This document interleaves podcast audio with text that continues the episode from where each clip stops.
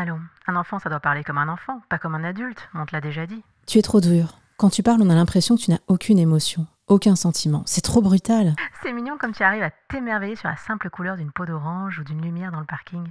C'est touchant.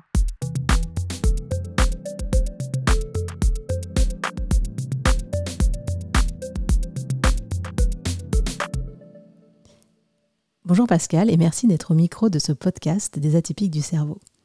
Nous avons entendu avant le générique quelques phrases qui te parlent particulièrement. Est-ce que tu peux nous en dire plus et te présenter? En quoi es-tu un atypique du cerveau? Bonjour à tous, je suis Pascal Willoughby Petit, 53 ans, je suis entrepreneur dans le business digital et je suis Asperger.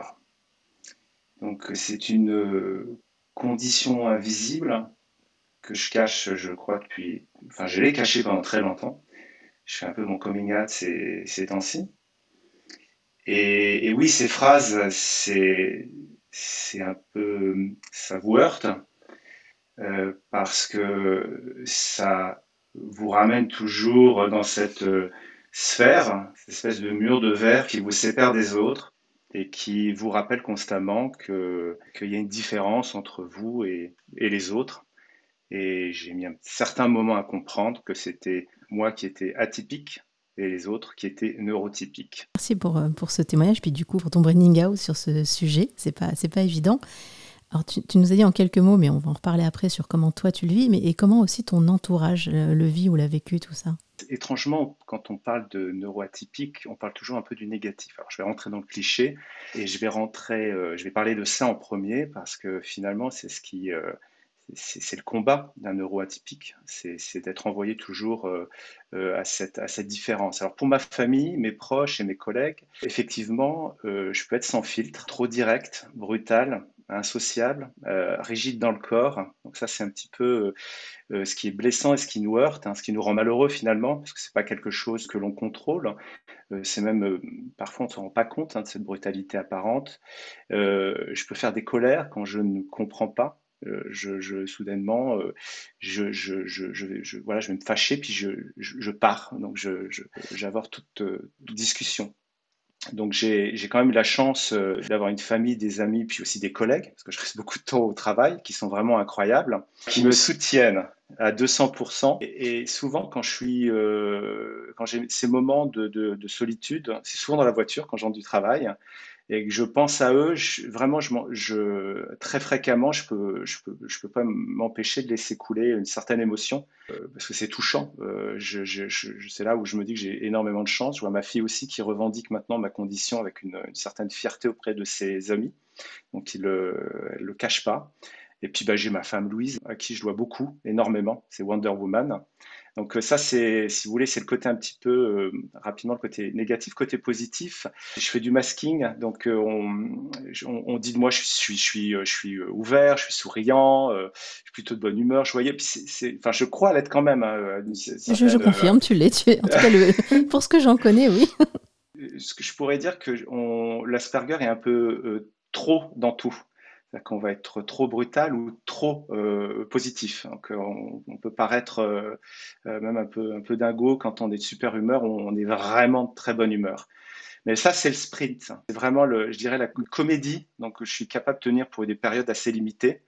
Euh, généralement, avec mon couple, c'est que moi, je peux être dans. Ma femme est assez effacée. Donc après, moi, je, fais, cette comédie, c'est comédie d'Alartea, c'est baroque. Et puis après, je, très rapidement, euh, au-delà d'un certain temps, je, rentre dans ma, bulle. Moi, j'appelle ça ma barrière intentionnelle pour me déconnecter du monde. Et c'est fait pour me protéger, me régénérer. Donc c'est assez vital pour moi. Euh, sans ça, l'épuisement amène souvent à, des phases de dépression chez, les Asperger. Et puis, bah, heureusement, j'ai ma femme qui prend le relais. Donc, on a un couple, on se complète. c'est bien équilibré. Justement, tu nous as parlé avec tes mots de l'autisme Asperger. Si tu devais décrire, c'est quoi pour toi en fait être Asperger? Alors, l'Asperger, les Asperger, ils aiment beaucoup les définitions. On, est des collectionneurs. Hein, donc ça, ramène euh, aux, aux, petites phrases cruelles de tout à l'heure. C'est que quand j'étais petit, j'aimais collectionner les. Je lisais le dictionnaire. Donc je m'exprimais euh, assez tôt avec euh, un langage assez riche. Et j'ai très vite compris que ça, ça énervait les adultes. J'ai senti un agacement des adultes. Donc c'était d'autant plus blessant parce que j'avais du mal à me connecter avec les enfants de ma classe. Et quand je rencontrais un adulte avec qui j'avais le sentiment de pouvoir avoir une conversation suivie, développée, ben je, je m'apercevais que je l'agaçais. Donc ça, c'est un petit peu... Alors pour revenir, pour, pour moi, ce qu'est le syndrome de l'Asperger, il faut dire que chaque Asperger a son, son petit sac avec à l'intérieur euh, une collection de particularités. Vous allez pouvoir rencontrer trois Asperger et les trois ne seront pas un cliché euh, de, ce qu'on nous parle, de, la définition qu'on nous donne de, l'Asperger. Cela dit, il y a quand même, je dirais, des trois marqueurs sur lesquels justement, quand on, cherche à, mettre une étiquette sur euh, notre condition, on cherche ces trois marqueurs. Il y a le côté interaction sociale, donc un déficit des interactions sociales il y a un vrai trouble de la communication. Euh, c'est le bug. Enfin, moi, j'appelle ça le bug. Hein. J'ai jamais lu ça, mais moi, j'appelle ça, c'est mon bug. Et puis après, il y a des troubles de comportement. Pour l'interaction sociale, moi, je, suis une machine à observer, euh, donc je suis toujours à analyser. Et c'est épuisant, il faut le dire. Parce qu'à un moment, on aimerait bien juste euh, souvent, je, regarde mon chat, je me dis à quoi il pense à rien, c'est chouette. Donc ça, c'est, ça rend ma, ma, communication difficile parce que j'analyse en même temps que je parle, donc c'est, compliqué. J'analyse ce que je dis, donc ça, ça freine. Toute, souvent, ma fille, elle me dit punaise. Finis ta phrase dans la tête et quand tu es prêt, tu, tu, reviens vers moi. En analysant tout, en analysant le décor, donc j'ai, par exemple, je peux reproduire avec beaucoup de précision euh, euh ce que j'ai devant les yeux ou en mémoire, en dessin. Et puis le paradoxe, c'est qu'un client ou un, voisin, je vais le croiser en ville, euh, en dehors du contexte habituel, et je ne vais pas le reconnaître. Euh, parfois même, je vois des photos de moi, je ne me, reconnais pas sur les photos. Quand on me dit que c'est moi, je suis souvent déçu. Mais bon. Euh, après, il y a, le côté interaction sociale. Donc, il faut, faut, savoir qu'il y a une impossibilité pour moi à décrypter le sens croisé, des regards croisés et, des intentions d'autrui.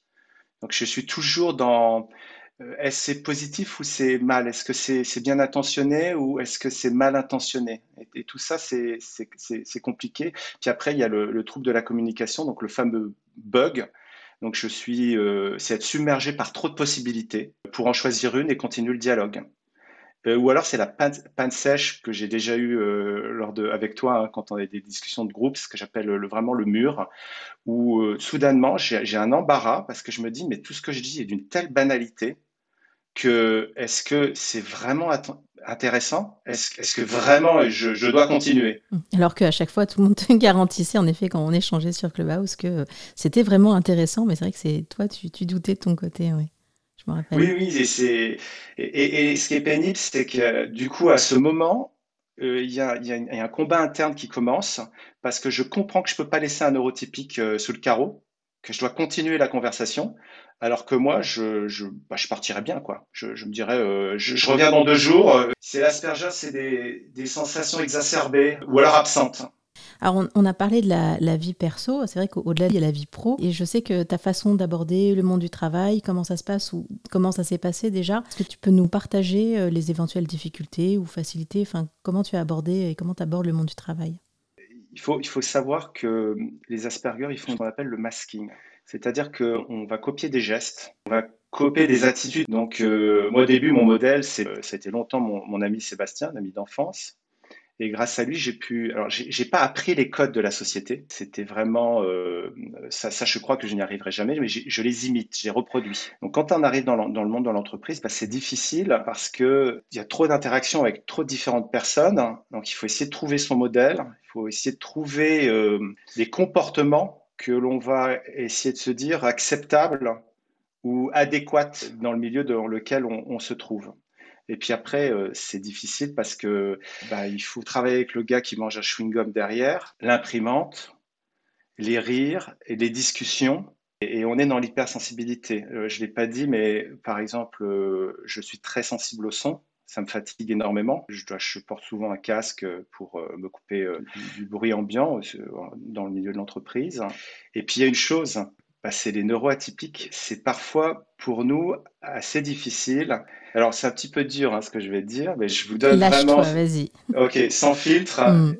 Pour moi, le neuroatypique c'est très fatigant parce que c'est les petites conversations. Alors ça, c'est je te parlais du pluie, du beau temps. Euh, je suis coincé. Je me le dis, fameux oh. small talk, comme on dit. Exactement. Et ça peut paraître un cliché, mais c'est vraiment angoissant parce qu'on se dit à quel moment je dois parler, qu'est-ce que je dois dire? C'est là, oui, non, là je peux, j'y vais. Là, puis on est dans un groupe, je suis rigide avec mon, bol de café, je suis là, j'y vais, j'y vais pas, non, j'ai, puis la conversation, au moment où j'ai monté une stratégie pour dire quelque chose, bah eux ils sont déjà euh, en train de parler d'autre chose, me dit ah zut.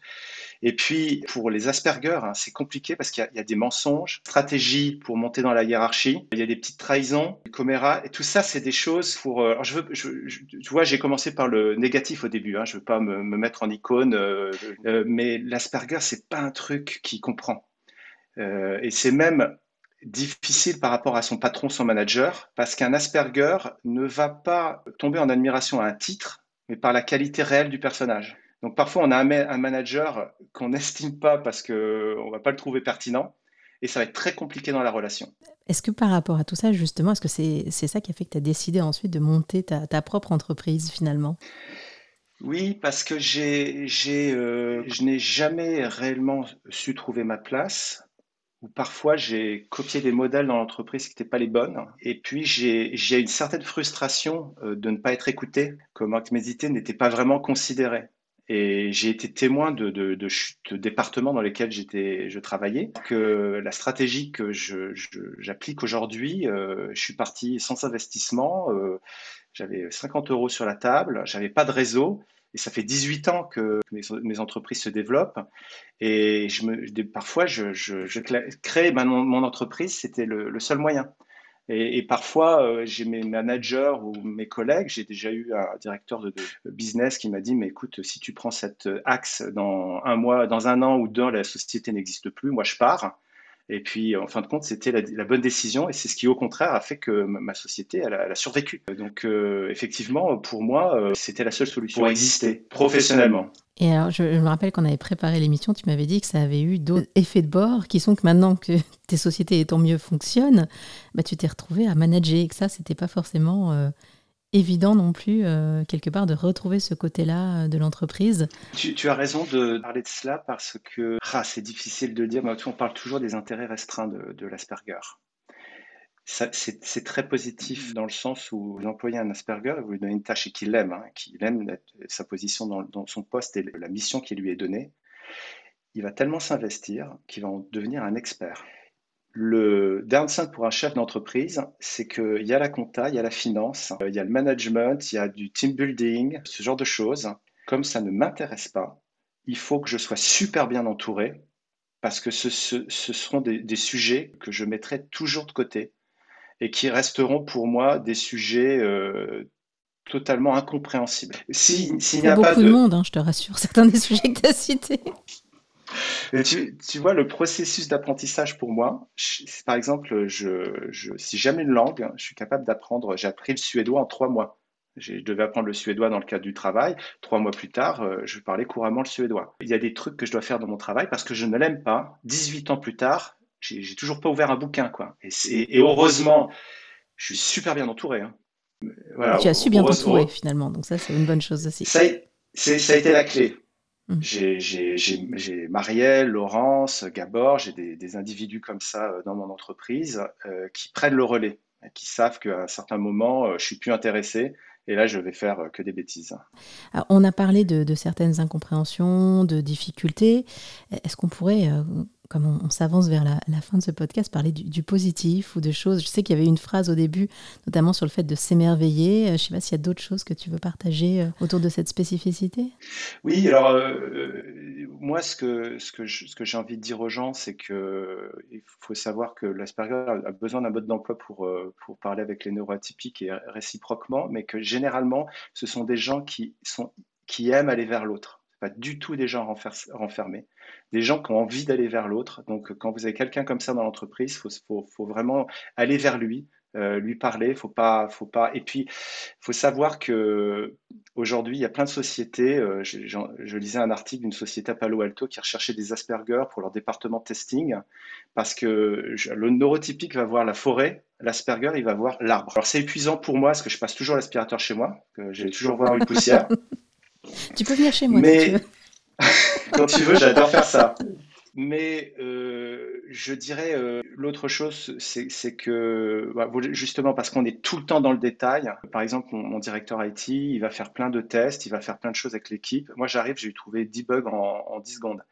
Euh, on, rentre dans, voilà, on, zoome tout le temps. Temps en temps, c'est bien d'avoir la big picture, mais en tout cas, je pense que pour plein de, postes, c'est un setting qui est très intéressant. Comme on arrive à la fin, peut-être un, conseil pour des personnes avec autisme Asperger qui écoutent ou, ou autres qui se posent des questions, leur entourage? J'avais 23 ans. Moi, j'ai fait l'erreur de me cacher. On me l'a sorti brutalement dans un environnement qui était une très mauvaise expérience. C'est stupide, les étiquettes, mais ça peut être une vraie libération. Donc je pense que si des gens écoutent ce podcast et se disent mais, moi aussi je me sens jamais vraiment très à l'aise avec les gens, je sais jamais quoi dire, quand, comment, euh, je, pense qu'il faut vite aller voir un spécialiste. Et puis après pour les gens qui le sont, ne vous cachez pas. Vous aurez toujours une mauvaise expérience, un client qui soudainement va vous trouver moins bien parce qu'il va dire mais il est Asperger. Mais généralement, les gens sont bienveillants. Je crois qu'il faut en parler et il faut consulter. Bah, merci beaucoup Pascal et je vous retrouve bientôt pour un nouvel épisode des atypiques du cerveau.